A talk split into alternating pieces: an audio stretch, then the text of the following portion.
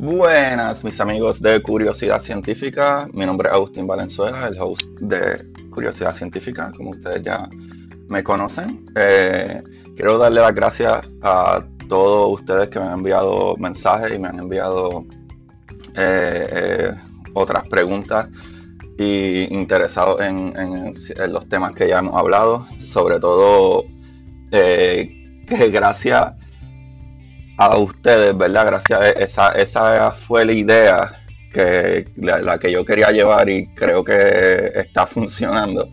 Que por eso fue que mi podcast eh, le puse el nombre de Curiosidad Científica. Porque a, veces se hace difícil uno sentarse y leer algo, leer un libro y, no, y honestamente no todo el mundo aprende de la misma manera no todo el mundo le gusta aprender de la misma manera, pero yo sé que casi todo el mundo o todos tenemos una curiosidad acerca de algo, ¿sabe? Y muchas veces se le hace difícil a, los individuos, ¿verdad?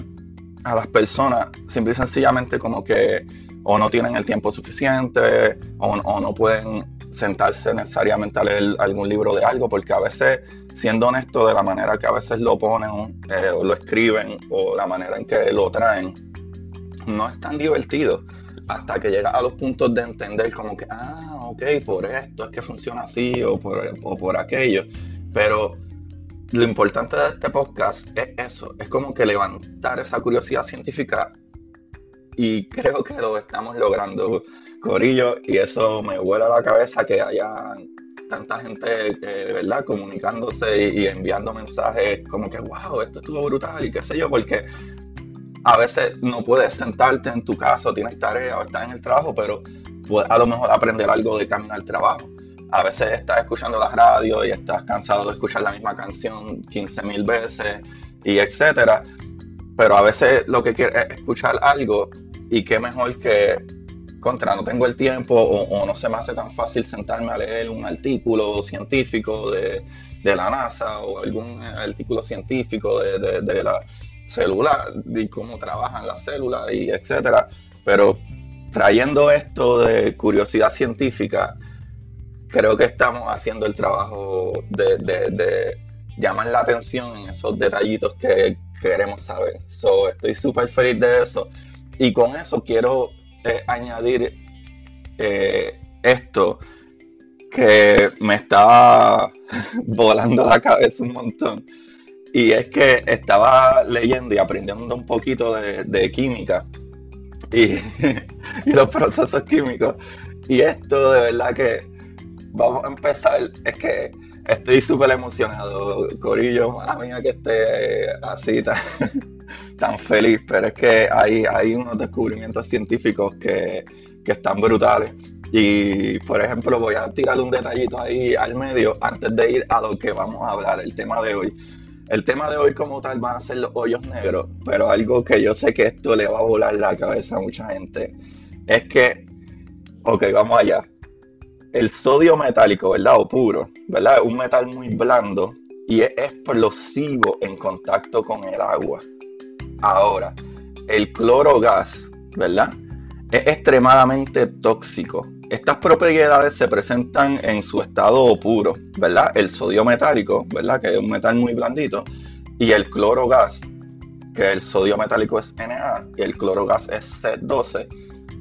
Estas dos cosas que son tan, podría yo decir, peligrosas, ¿sabes? Una explosiva si toca agua y, y la otra es completamente tóxica. Pero estos elementos, ¿verdad? Al combinarse con otros elementos, sus propiedades cambian drásticamente formando una gran variedad de compuestos. Estos dos materiales juntos es nuestra sal. Lo que hace que un steak sepa maravillosamente bien. Para que ustedes vean cómo funciona la ciencia y las cosas. Química está brutal. La química está brutal, brother. O sea, tú unes dos elementos diferentes, ya no son lo mismo, ahora es otro elemento, como funciona con los mismos átomos, lo que habíamos hablado anteriormente, que más adelante habrá un capítulo de átomos puramente para poder entender mejor muchas de estas cositas.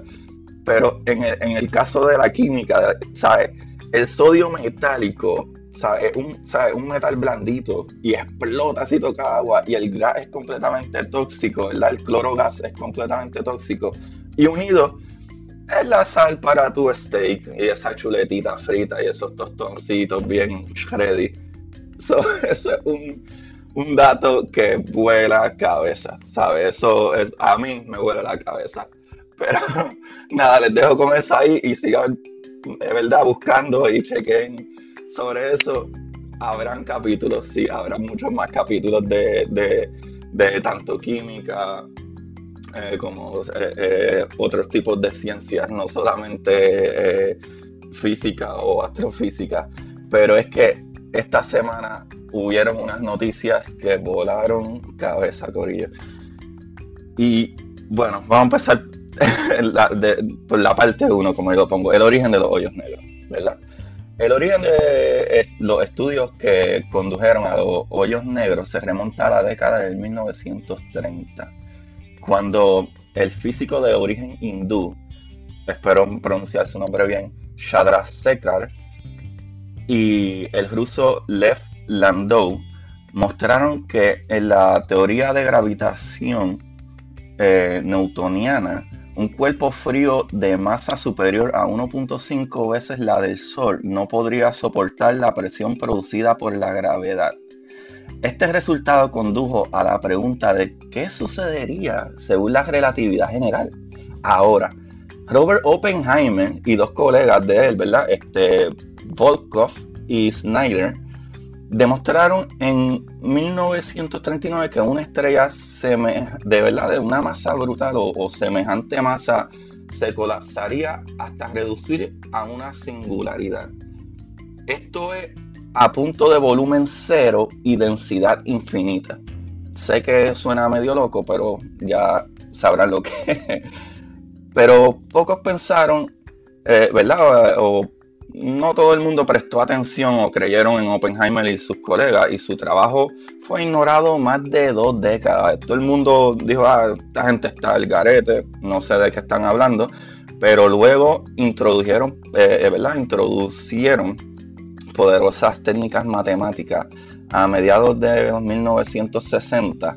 El matemático y físico Roger Penrose y el físico Stephen Hawking que todos conocemos, el pop star de los físicos, demostraron que las singularidades eran inevitables en el colapso de una estrella, si se satisfacían ciertas condiciones, claro. Eh, un par de años después de que Penrose y Hawking publicasen sus primeros artículos, la física de las singularidades, ¿verdad? De espacio y tiempo se convirtió en la de los hoyos negros. Ahora, un término afortunado que no, ¿verdad? No ha hecho sino atraer la atención popular sobre esto, ¿verdad? Sobre este físico, eh, ¿verdad? De los hoyos negros. Y, ¿verdad? El responsable de esta aparentemente insignificante pequeña revolución terminológica del hoyo negro, wow, hoyo negro, fue el físico estadounidense John A. Wheeler, a quien se le sugirió alguien del público en una conferencia en el otoño de 1967. Eso fue alguien por acá, papi, bro. Eh, ¿Por qué no me dicen hoyos negros? Aunque la historia de los hoyos negros tiene su origen en, los trabajos de, de índole física de Oppenheimer, ¿verdad? Y sus colaboradores durante muchos años predominaron los estudios puramente matemáticos, como los citados de Penrose y Hawking. La idea física subyacente era que debían representar objetos muy diferentes a cualquier otro tipo de estrella. Aunque, eh, ¿verdad? Aunque su origen estuviera ligado a esta, ¿verdad? Esto surgiría cuando después de agotar su combustible nuclear, que en el capítulo de las estrellas yo le expliqué que las estrellas, ¿verdad? Como el Sol, que son gases y, ese combustible está todo el tiempo ahí eh, utilizándose, utilizándose hasta que en un punto va a acabar y es nuestro red, eh, ¿verdad? El, red giant, el gigante rojo. O, o, ¿verdad? no hay manera de nosotros evitar eso. Pero ¿qué pasa?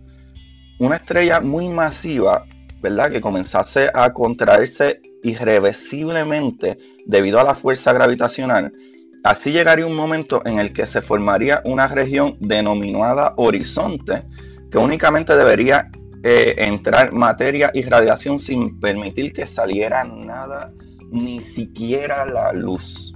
Y sabemos lo rápido que viaja la luz. So, de ahí lo de negro, ¿verdad? De oscuridad. Cuando más grande es, más come. Cuando más come, más crece. En el centro del agujero negro, hoyo negro, ¿verdad? Está el punto de colapso. Eh, de acuerdo con la relatividad general, allí la materia que una vez compuso la estrella es comprimida y expulsada aparentemente fuera de la existencia. Tú sabes qué es eso. Ahí es donde dicen como, espérate, pero es que entonces la teoría eh, eh, newtoniana y entonces el mismo Einstein también, con la parte de como que lo que se crea o, o, no se crea, ¿verdad? Eh, el E igual a M, C a la 2. Contra, no se supone que tú no puedes crear ni destruir, como que, como, ¿sabes? Puedes dispersar a lo mejor, pero está hablando de que en el hoyo negro, básicamente cuando está tragando, cuando está comiendo, ¿verdad? Esa estrella es comprimida en, tan pequeña, pequeña, pequeña, pequeña y expulsada aparentemente fuera de la existencia. Pero evidentemente fuera de la existencia no es una idea aceptable, ¿verdad? Diríamos nosotros. Ahora bien, existe una vía de escape a semejante paradójica solución. La teoría de la relatividad general no es compatible con los requisitos cuánticos ¿verdad? Pero cuando la materia se comprime en una zona muy reducida, son los efectos cuánticos los que dominan. Por consiguiente, para comprender realmente la física de los hoyos negros, es necesario disponer de una teoría cuántica de la gravitación. Por si acaso, mis amigos, cuando hablamos de quantum, ¿verdad? Cuántica, hablamos de algo a nivel de partículas súper, súper pequeña, mucho más que el nivel celular. O sea, cuando la ciencia o, nosotros estemos hablando de algo y se traiga la palabra quantum, es que cosas súper, súper, súper, súper pequeñitísimas, ¿sabes? Entonces, cuantizar la relatividad general o construir una nueva teoría de la interacción gravitacional, ¿verdad? Que sí pueda cuantizar una teoría aún pendiente en la actualidad. So, ahora mismo todavía no hay algo tan ¿verdad? grueso que, pueda explicar eso. Literalmente nosotros no sabemos suficiente sobre los hoyos negros. Sabemos que están ahí, sabemos que existen, ¿verdad? Pero aunque se hayan dado unos pasos en esta dirección, uno de ellos debido al propio Hawking, ¿verdad? Stephen Hawking, el gran gurú de los hoyos negros, como dije, eh, eh, el, astrofísico pop de nuestros tiempos, ¿verdad? La denominada radiación de Hawking, que es la predicción de que debido al proceso de índole cuántica, los agujeros negros no son tan negros como se pensaba, pudiendo emitir radiación. ¿Cómo pasa esto? Cuando los agujeros negros están comiendo, están comiéndose todas esas partículas y esas partículas, eso genera un calor y, una fricción tan fuerte que tiene que emitir algo de radiación. Y esto fue lo que Hawking dijo, espérate, esto no puede, o sea, debe haber una manera para lograr ver estos hoyos negros.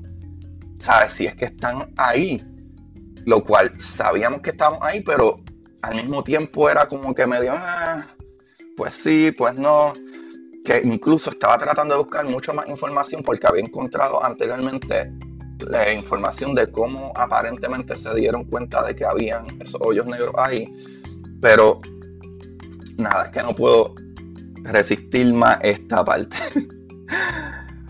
Cuando Hawking dijo que, espérate, es que los agujeros negros no pueden ser tan negros como pensábamos, ¿verdad? Porque tienen que emitir una radiación.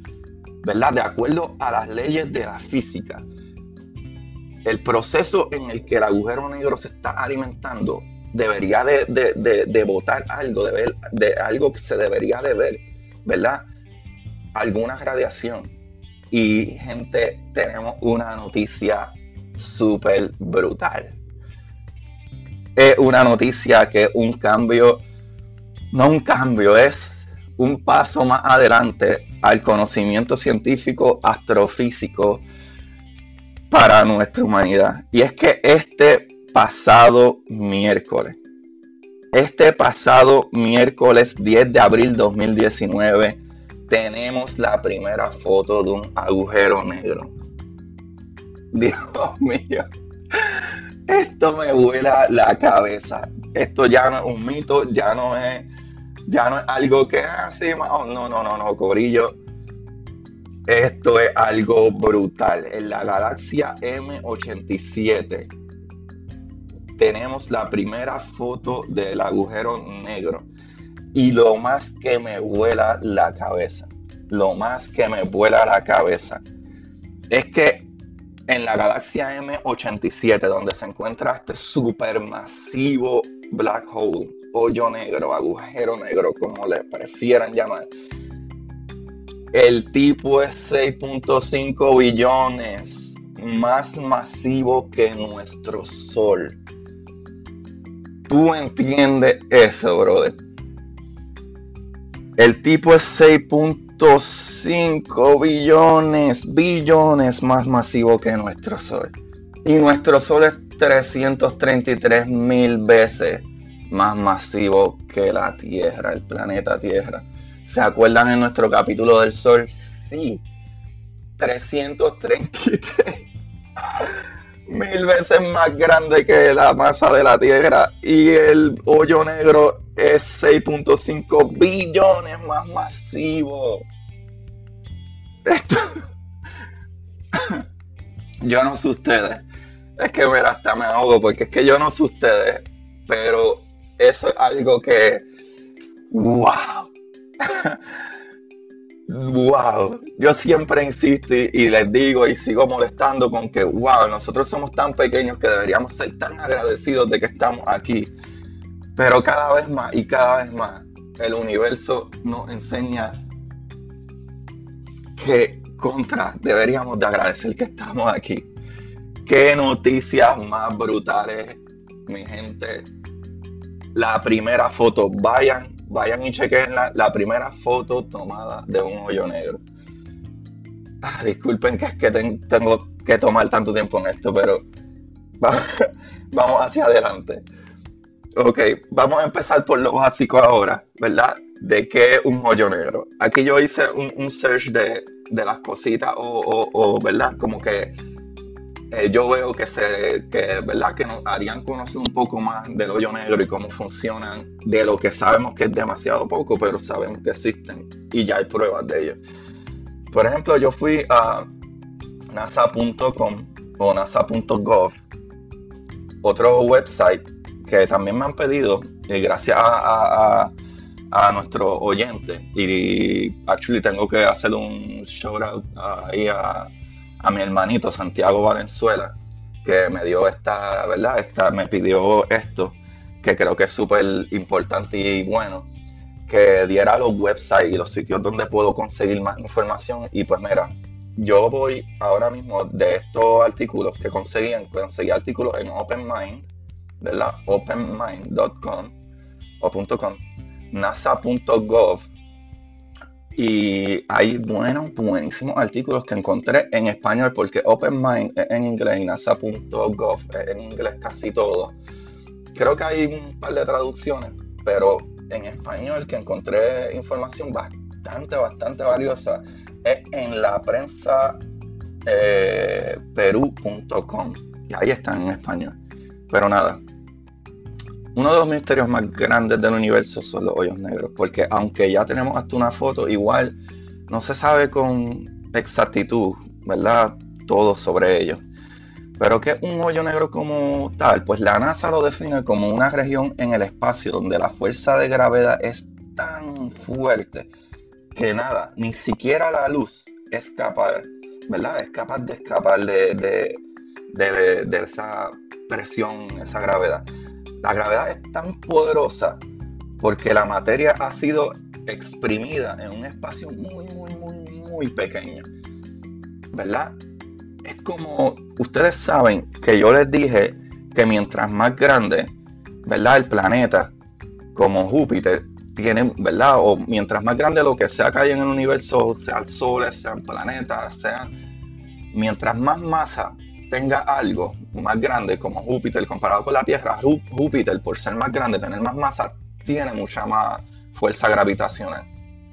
Ahora, lo que sucede en cuestión de los hoyos negros es como que si toda esa masa tú la pudieras comprimir en un punto, por eso se llama singularidad, pues en ese punto singular, tan pequeño, pero es toda esa masa comprimida ahí. Toda, toda esa masa comprimida ahí. So, eso es más o menos lo que sucede. Los hoyos negros son invisibles, ¿verdad? Como la luz no puede escapar, con excepción de que Hawking dijo, ¿verdad? De que si están alimentándose de partículas y están alimentándose de eso, deberíamos de ver por lo menos la radiación. So ya pudimos ver que no son tan invisibles.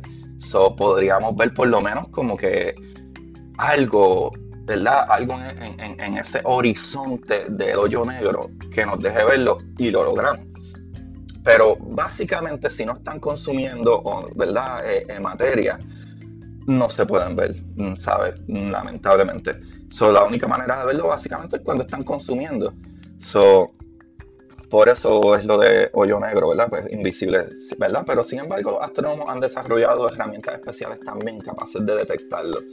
La agencia NASA explica que pueden observar el comportamiento del material y las estrellas que están muy cerca de los hoyos negros. So, imagino que cambiará la onda de cómo la luz pasa, ¿verdad? Doblará eh, ese polvo, ese dos que está cerca, cuando empieza a, a tragarlo, etc. Eh, pero como ya dije, ya el 10 de abril del 2019, mi gente, somos parte de la historia. Hace menos de una semana atrás tuvimos la primera foto. Es que lo sigo repitiendo porque era emocionante. bueno, vamos aquí a cuáles son ¿verdad? los tamaños de los hoyos negros. No todos los hoyos negros son colosos, ¿verdad? En el cosmos, como el que le tiramos la foto, que es 6 eh, eh, punto y pico de billones la masa del Sol. Pues no todos son así, ¿verdad? So, los científicos piensan que los hoyos negros más pequeños son como del tamaño de un átomo. Nadie puede ver eso. Y puede que estos sean diminutos, pero tienen la masa de una montaña grande. Estos reciben el nombre de agujeros negros primordiales. Ahora, ustedes pueden hacer este research, que en otro capítulo vamos a hablar de eso, pero es que tengo que estudiarlo un poco mejor, de el Particle Collider. El, eh, El,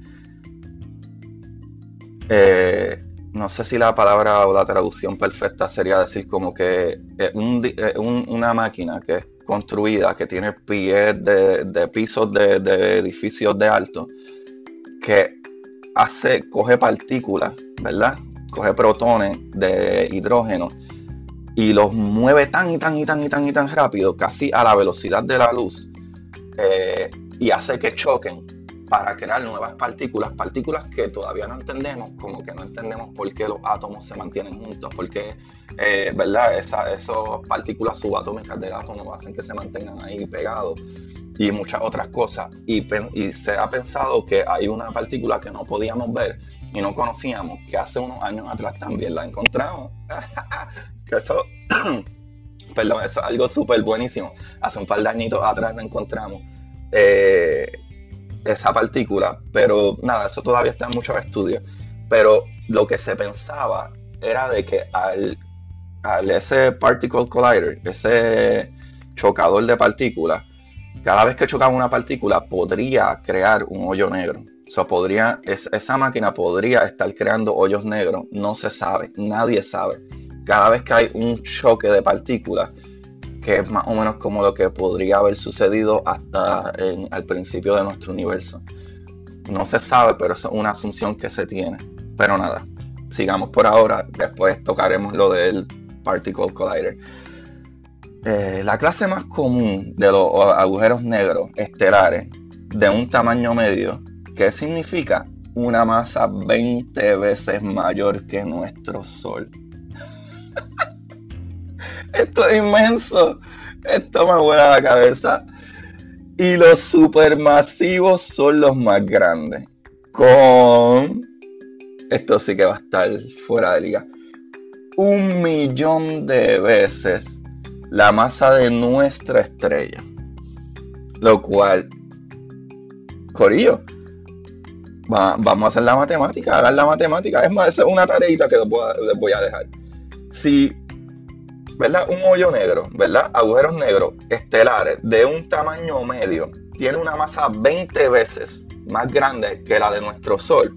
Y nuestro Sol tiene 333 mil veces, ¿verdad? La masa del planeta Tierra, multipliquen ahí. 333 mil veces la masa de la Tierra y un tamaño medio 20 veces eh, mayor que nuestro Sol y un supermasivo, que son aparentemente los hoyos negros supermasivos, hay en cada galaxia, aparentemente, o en casi todas las galaxias, incluyendo la nuestra, hay un hoyo negro supermasivo. Y son un millón de veces, un millón de veces la masa de nuestra estrella. Y como tenemos, ¿verdad? Ahora mismo eh, eh, que hemos descubierto que el hoyo negro que le tomamos la foto es 6.5 billones, billones más masivos que nuestro Sol. So, incluso ese, ese artículo está quedándose hasta un poquito atrás. Porque el que tomamos la foto en la galaxia M87, ese black hole, es 6.5 billones más masivos que nuestro Sol. Billones, no, no un millón de veces. 6.5 billones de veces. So, tenemos ya ahora más conocimiento. So, ¿verdad? Este, una de las hipótesis, ¿verdad? Eh, más aceptada es que en el centro de cada galaxia hay un hoyo supermasivo, que fue lo que les acabo de decir. Pero, ah, ¿qué hipótesis? Vamos a explicar eso, porque hasta yo me confundo a veces y meto las patas. Una hipótesis no es lo mismo que una teoría cuando tú hablas, ah, en teoría, es que ya se han experimentado varias, varias, varias, varias, varias veces de, diferentes maneras y de la misma manera en que alguien trajo por primera vez la hipótesis y sí funciona o sí se probó como que pues mira, eh, es cierto o por lo menos en teoría es cierto. Porque mucha de, de, la ciencia que tenemos son teorías que funcionan y en teoría si funcionan no necesariamente tenemos el conocimiento full como los hoyos negros, en teoría sabíamos que existían, y hace menos de una semana atrás le tiramos una foto.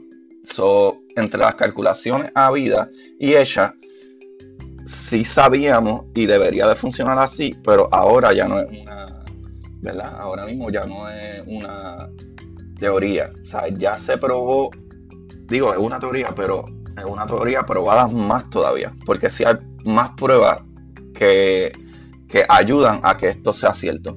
Pero en hipótesis, ¿verdad? Se dice que en el centro de cada galaxia hay un hoyo negro supermasivo. So, la hipótesis es la idea que yo tengo de algo y hago mi, mi proyecto científico y pruebo, mira, sí, esto funciona así. Y viene alguien y dice, ok, pues déjame tratar como tú lo hiciste, a ver si en verdad funciona así. Ah, pues mira, sí, funciona así. Y viene una tercera persona y dice, ok, funcionó así, así, de esa manera, pues yo voy a hacer mi propio experimento sobre lo que tú me estás diciendo. Y lo hace y mira, mira, ah, ah mira, sí, funciona. Y viene otro, y otro, y otro, y otro, hasta que dice, mira, ya se ha hecho esto varias veces y pues mira, lo que tú dices, la hipótesis que tú dices es cierta, so, ahora, una teoría. es, una hipótesis que se probó y funciona, so, en teoría es viable. Y pues, eh, que by the way, que lo había mencionado, ¿verdad? En nuestra galaxia hay un hoyo negro supermasivo.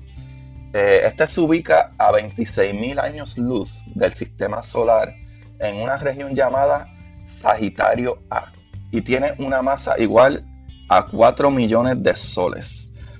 La agencia NASA sostiene que los llamados hoyos negros primordiales se formaron en el universo de, temprano, poco después del Big Bang, que dio origen a todo lo que conocemos. Ok, ¿cómo se forman los hoyos negros? Bueno, los hoyos negros estelares se forman cuando una estrella muy masiva colapsa en sí misma. Eso explica la NASA. Este colapso también causa una supernova. Sí, básicamente lo que le expliqué del Red Giant, una supernova, la estrella explota. O sea, colapsa en ella misma al final de su vida.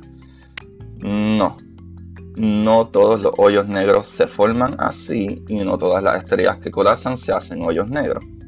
Se, muchas estrellas cuando colapsan o al final de su vida se convierten en, en, white dwarf, en, blanco dwarf por un tiempo y después negro. Y es como un pedazo de otro pedazo de piedra allá flotando en el espacio. Los científicos creen que los hoyos negros supermasivos se forman al mismo tiempo que las galaxias que los albergan. esto daría un poquito de sentido a, porque hay un hoyo negro en cada una de nuestras galaxias, pero acuérdense que esto es una hipótesis, no necesariamente es verdad. Eh, los agujeros negros o hoyos negros, como le querían llamar, se encuentran con otro. ¿Qué pasa? Esa es una pregunta muy interesante. Si hay dos hoyos negros juntos, o por ejemplo en el caso de nosotros que nuestra galaxia va a chocar con Andrómeda en algún momento, y ponte que los dos tenemos hoyos negros en el centro y estos hoyos negros se unten. ¿Qué pasa? ¿Uno se come a los otros o explota? O... No, no, no. Básicamente uno sí, pretty much, se comería al otro, pero lo que hacen es como que si se juntaran, se unen. y esto es para volar la cabeza, pero sí, no se destruyen, sino que se fusionan y es más grande. imagínate si tú tienes un hoyo negro que ya es 6.5 billones, o sea, es más masivo que nuestro Sol y se une con otro igual. Brother, esto es inmenso. Dios mío. ¿Cómo la galaxia es tan grande? Y está dentro de un universo que es gigantísimo. Ustedes tienen idea de cómo, cuán grande es el universo, porque lo hemos explicado. Y lo peor de todo es que el universo se sigue expandiendo y se sigue y se sigue expandiendo. Y el universo se está expandiendo a velocidad de la luz o hasta más rápido que la velocidad de la luz, la expansión del universo. So, cada vez más vamos a ser más grandes y más masivos. Eso es increíble. ¿Sabes? ¿Cuánto tarda el hoyo negro en crecer? Vamos acá otra vez, porque es que yo, yo me voy, porque es que es tan increíble, esto me vuela la cabeza tanto. Pero se creía que, ¿verdad? Eh, tardaba miles de millones de años en crecer, pero sin embargo, una reciente investigación ha determinado que los primeros hoyos negros masivos después del Big Bang necesitaron menos de mil millones de años para alcanzar su enorme tamaño. So, wow yo quiero como que, no sé ustedes, pero a veces uno necesita como que tomarse el tiempo, sentarse, reclinarse y pensar a veces en esto, en estas cosas de la naturaleza, porque algo de la naturaleza, ¿sabe? Lo cual, lo cual, incluso hay un libro que a mí me gusta mucho, que es de un astrofísico ¿verdad? Este, él se llama Neil deGrasse Tyson. Este libro eh, tiene el nombre de eh, Astrofísica para alguien, ¿verdad? Que está, no tiene mucho tiempo.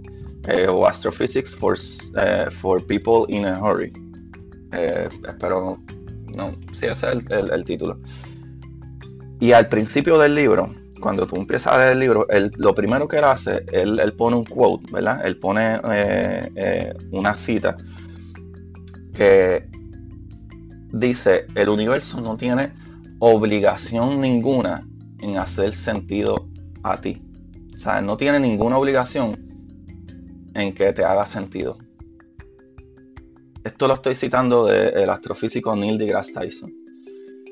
Y es increíble como hoy en día la ciencia ha avanzado tanto y conocemos tanto. Y hay muchas cosas que cuando te lo explican, tú dices, bueno, es que hace sentido pero nunca lo habíamos pensado. Y muchas veces hay cosas que no hacen sentido, pero funciona así.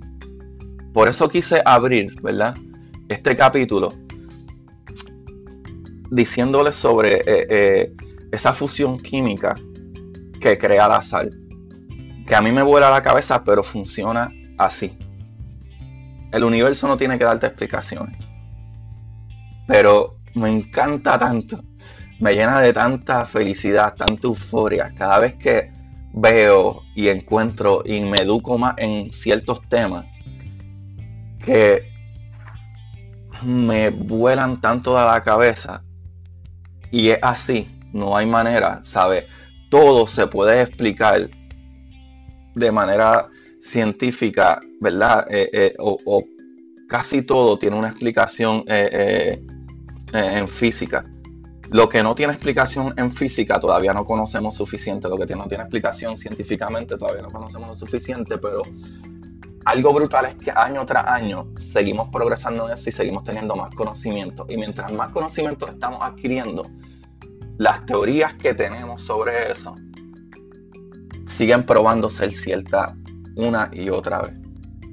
Incluyendo ahora con los hoyos negros, cuando la relatividad general de Einstein encaja en tantas cosas de nuestro, ¿verdad? De nuestra vida diaria, de nuestro día a día, y eso fue hace más de 100 años atrás que él lo pensó. En 1905 él dijo, mira, esto, o sea, tengo estas teorías, esto debe funcionar así, así. Y el tiempo ha pasado y no se ha podido probar que él ha estado equivocado. So, como funcionan las cosas en el universo y la ciencia es tan maravillosa que por eso es que a mí me crea esa curiosidad científica, que, espero que a ustedes se le cree esa curiosidad científica también. Qué más maravilloso que tú sabes que, ¿verdad? ¿verdad? Dos propiedades diferentes como el sodio metálico y el cloro gas, que uno es tóxico y uno es explosivo con agua. Si lo une, ¿verdad? Y los combina, esto, esto siguen formando ¿verdad? Una, una materia completamente diferente. ¿verdad? Ya no es lo mismo. Ya en esa unión química se convierte en algo completamente diferente como la sal.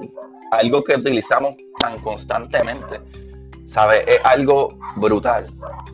Y les tengo que pedir disculpas por mis perritos que están ladrando. Pero con esto dicho, solamente los quiero dejar, ¿verdad? Solamente los quiero dejar con ese, ese, ese, ese comentario que tuve, tuve otras personas que me dijeron como contra, pero es que a mí nunca me ha gustado estudiar. Contra, a mí no me, es que yo, yo no soy de, de, verdad, de, de, estudiar mucho, yo no soy de, de, de, como que sacar ese tiempo para esas cosas y qué sé yo, como que ah, yo nunca he sido buen estudiante, yo nunca... Mira, no, no, necesariamente porque a ti no te gusta leer un libro, no necesariamente porque a ti no te guste eh, eh, sentarte en un salón de clase, créeme, a mí no me gusta, ¿sabes? Honestamente, a mí no me gusta sentarme en un salón de clase. Yo estudio sobre muchas cosas y me, y me lo dicen. Contra, pero ¿y por qué tú no te vas a estudiar medicina? Contra, ¿por qué tú no te vas a estudiar esto? Contra, ¿por qué tú no vuelves para la escuela y estudias aquello? No, porque es que a mí tampoco me gusta estudiar. A mí me gusta aprender, que es diferente. Y si la mejor manera de aprender es escuchando un podcast como este, que no te quita tiempo, tú puedes estar conduciendo de un lado a otro y puedes ir aprendiendo algo. Por eso ahí yo tengo que decirle este quote. Y es que siempre busque la manera que más a ti te guste de aprender y así levantarás tu curiosidad científica. Gracias, mis amigos, una vez más por compartir conmigo. Mucho cariño, sigan para adelante y nunca pierdan esa curiosidad. Gracias.